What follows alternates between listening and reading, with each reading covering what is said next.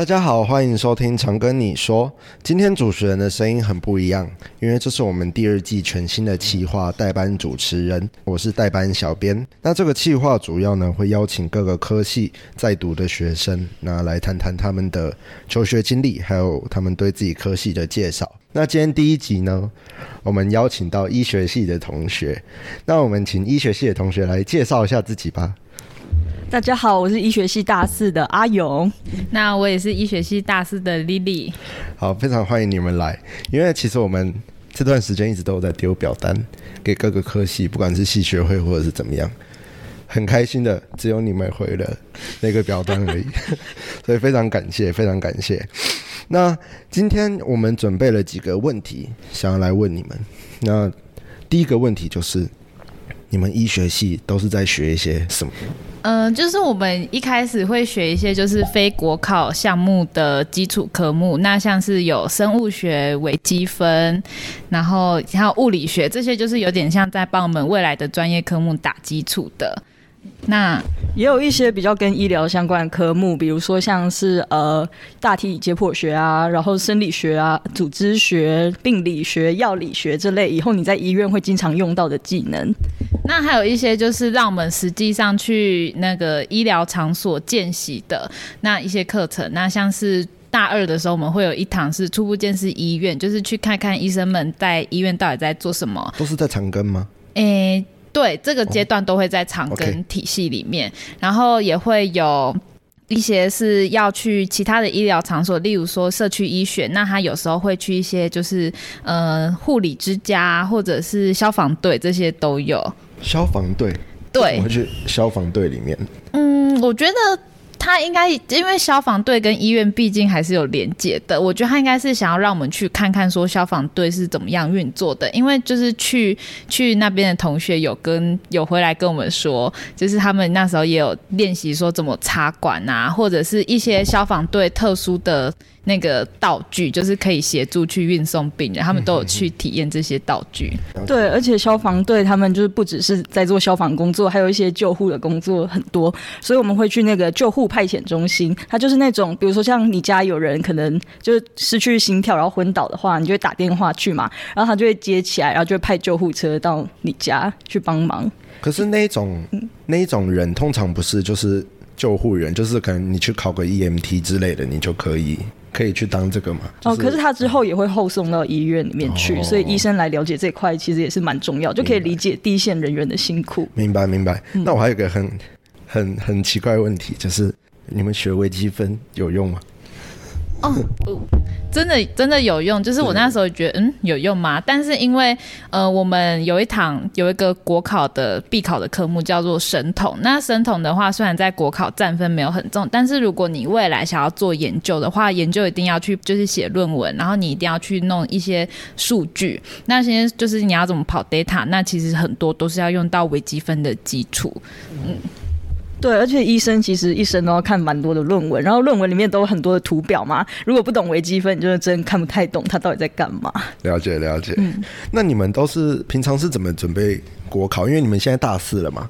那你们准备国考的时候有没有什么一些小 paper 之类的可以跟大家分享的？呃，其实我们也对国考很没有信心。对啊，我们也不知道自己到底会不会过，现在有点害怕。我真的就是，如果到时候没过，在这边大放厥词，会蛮丢脸的。对，但是我们大概就是就是像以前读学测还有会考一样，就是一直读就对了吧？嗯、对，就是因为你读了就会忘记，然后你就要再读第二次、第三次，读到你考前可以记起来为止。那你们会去补习吗？不会，为什么要补习？补习，我也不知道哪里有在教这个。跟凡人不一样的地方啊，医学系。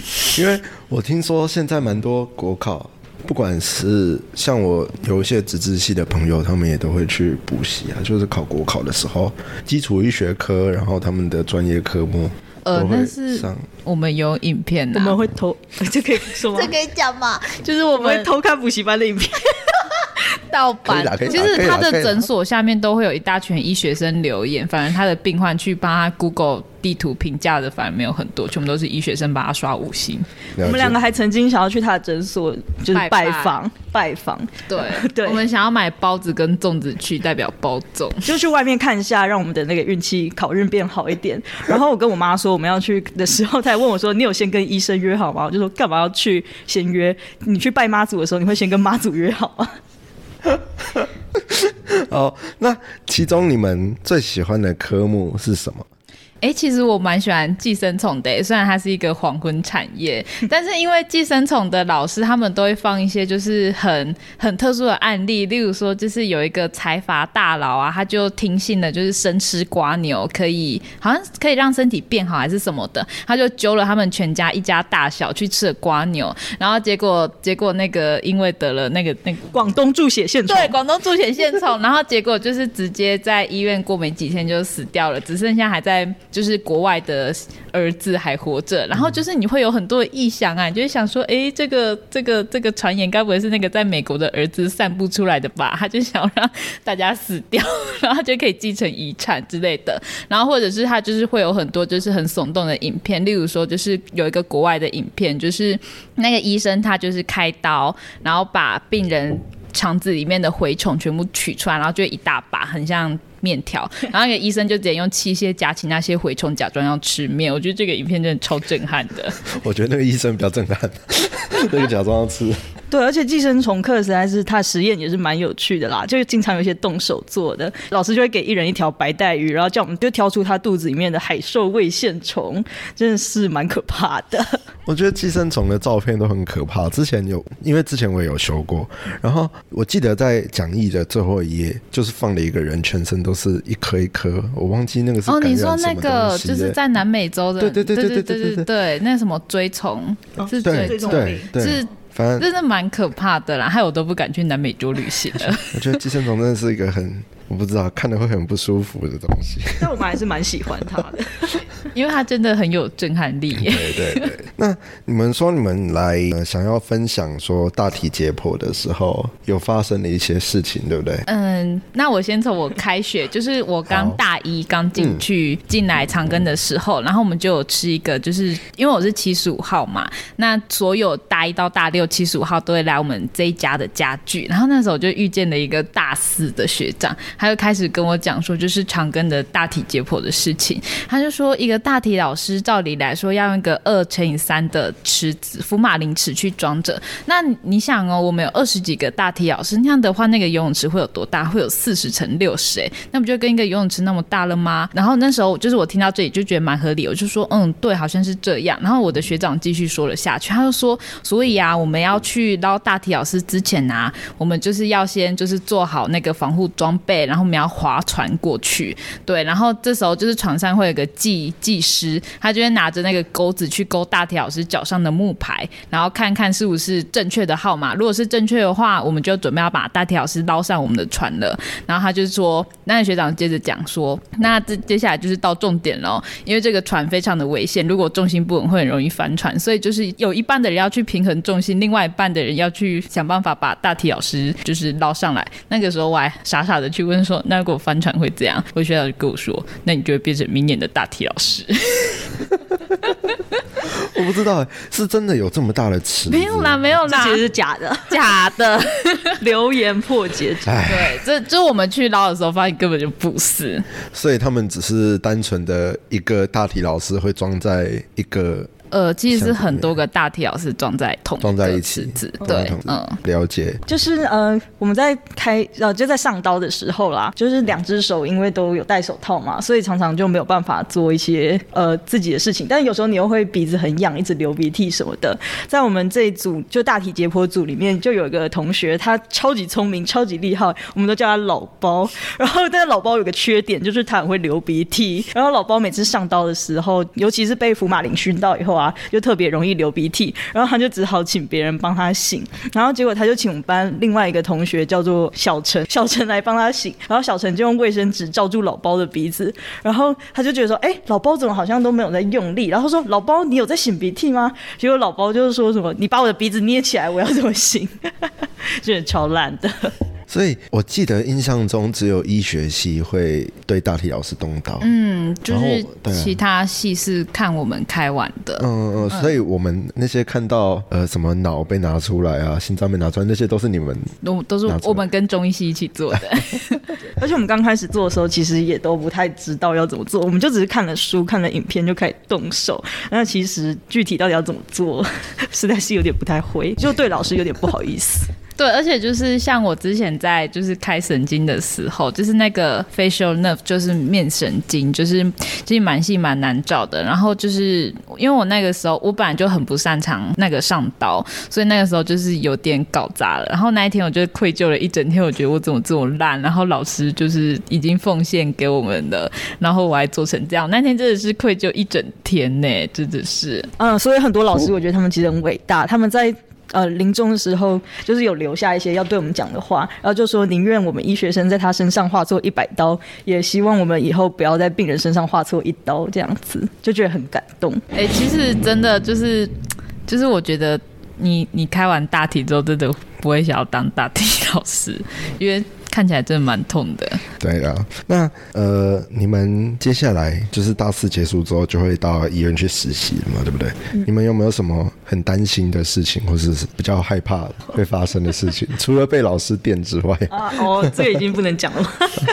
哦，好啦，那我最呃，我目前最害怕一件事情，应该就是就是被那个病人问路吧。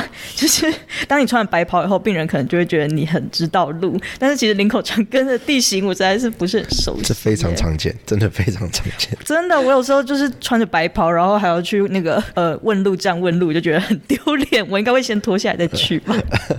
嗯，然后另外一个就是，我觉得因为我其实没有很高，然后我就很怕，如果我要未来要去刀房见习的话，会因为太矮，然后看不到医生在干嘛。然后因为就是其实那个刀房是很忙碌的，大家都有自己的工作要做，然后你就想说，呃，我要默默的去角落拖一张椅子过来站着吗？那样超尴尬的。他们不是都会有那个小脚垫吗？对对对啊，那你你也要自己想办法拖过来啊，但是就会有点尴尬。所以你们在上刀之前，他们不会先帮你准备好？不会啊，不会啊。其实其实没有人会去，应该说就是克勒克，就是有点像，有点像是你要自己去想办法学习的，就是那些医师护理师不会给你多余的资源，你一切的。学习都是要自己去争取的。OK，了解。那这很尴尬。如果你们刷手都刷好之后，然后还要去拖椅子。哎、欸，对，所以就是要用脚，就会很尴尬。那对大体解剖有一部分也是这样，因为我们有时候两只手也都是戴着手套，所以就要用脚，然后拖很长的椅子来到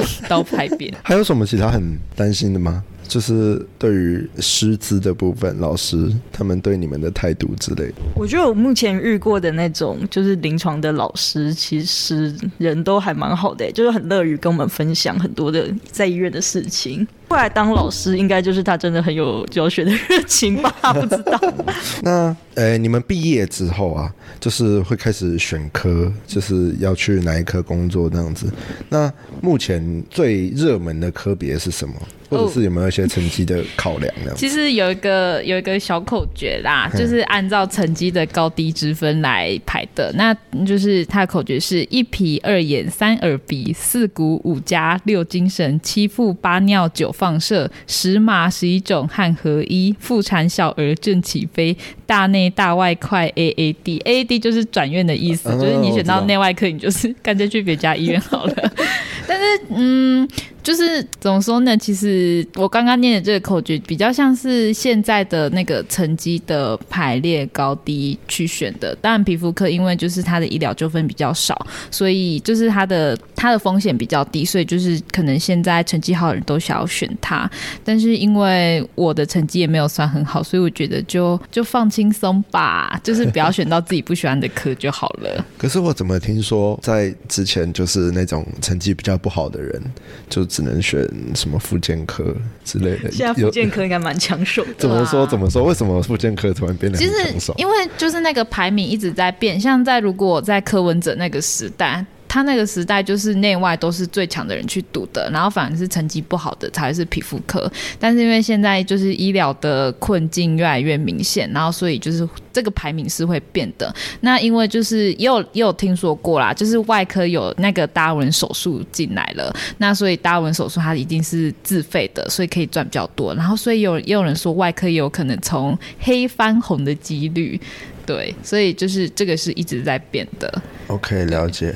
那我其实蛮想知道，复健科医师啊。他们呃，他们到底会帮他们的病人做什么？因为感觉他们就是看一下说，哦，你就是脚扭到嘛，好，转接给那个物理治疗师，你去垫一垫就好了。这我们也不清楚哎、欸，因为我们还没有真正进入到就是那个 run 的。OK，了解了解。但是开处方药什么的，应该还是医师的责任啊。对对对。感觉妇产科医师比较少的开药，就除了止痛药。哦，可是止痛药也是有很多的学问的。哦哦哦哦，怎么说？怎么说？就是有很多不同的药，然后呃，某种痛可能要用哪一种药会比较适合啊？这个我们最近一直在学，所以就觉得头痛。对，而且如果你有其他慢性疾病的话，有些止痛药不能跟一些慢性疾病的药物一起混合，这些这些都是药理学必须要上的课。哎，那既然说到药理学，你们是真的要对所有的药都是很清楚的？起码国考要这样啊，国考是这样样子。而且我都有很多，就是我会去看学长姐烂口诀，然后一直背那些药，像什么穿上贝莎内裤扭一扭就尿出来了，就是说如果你吃了贝萨内裤这种药的话，你就可以解决你的尿滞留的问题。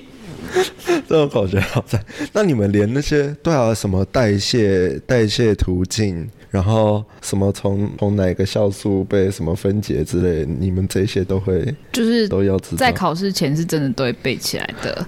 老师希望我们都了解了。那你们这样到底要花多少时间念国考？真的很可怕。就真的蛮多。对啊，那你们有没有什么话想要对？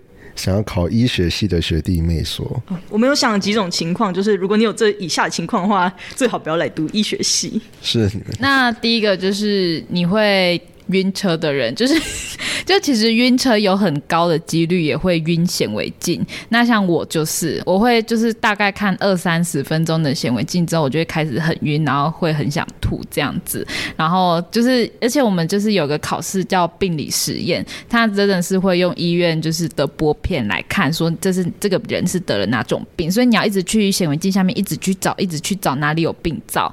那就是因为我我本来就会晕晕显微镜，所以我都有事前吃一颗晕车药再去考试。可是我怎么记得晕车不是什么什么什么耳朵里面？对对对，就是前庭系统嘛。对，然后一直在那边晃来晃。对，然后就是晕显微镜是它是光影的改变，嗯、所以有些人就是像我，就是看那个科幻电影，我也会看到吐。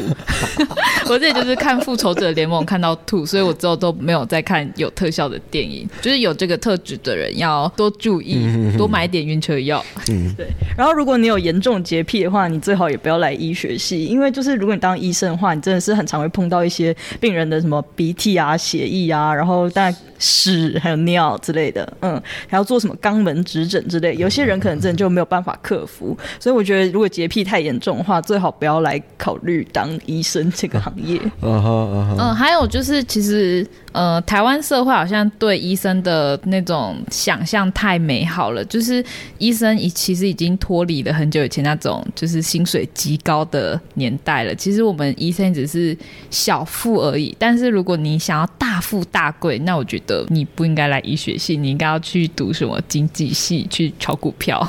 现在平均的薪水大概是，就是以一个刚毕业、刚开始工作的 PGY 好像有到八九万，八九万。对，然后住院医师是十万左右，但是长庚医院的薪水比较高啦，哦、年终还蛮多的，好像有到五六个月吧，所以好像加一加 PGY 的话，他的年薪还是可以到百万以上。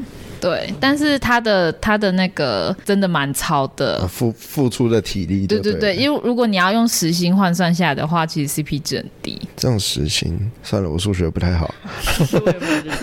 对啊，因为你们是不是随时都要接电话？对，我们会有个公务机，然后那个是医院统一分发下来的。然后就是听说啊，那个公务机都是连号的，所以如果什么就是那个婚友社得到其中一个人电话，就会连续拨一整排的人。对，然后有时候你在值班室睡觉的话，你突然接到婚友社的电话，你就会超愤怒的。因为你以为你的病人快要死了，就打电话说：“哎、你单身吗？需不需要找一个伴？” 你觉得超级生气。不是婚友社怎么会知道这是医生的电话？而是别人卖的。好，那以上就是我们医学系同学的介绍，还有他们自己一些的经历。那我们先谢谢两位今天来的医学系同学，谢谢，谢谢大家，谢谢大家。好，那以上就是今天的 podcast 内容。如果还有更多疑问的话，欢迎在我们的节目下方留言，我们的小编都会很快的就回复你哦。大家还有更多想要知道的议题或者长庚的大小事，都欢迎来私讯我们的粉砖哦。那我是。是代班小编，我们下次见。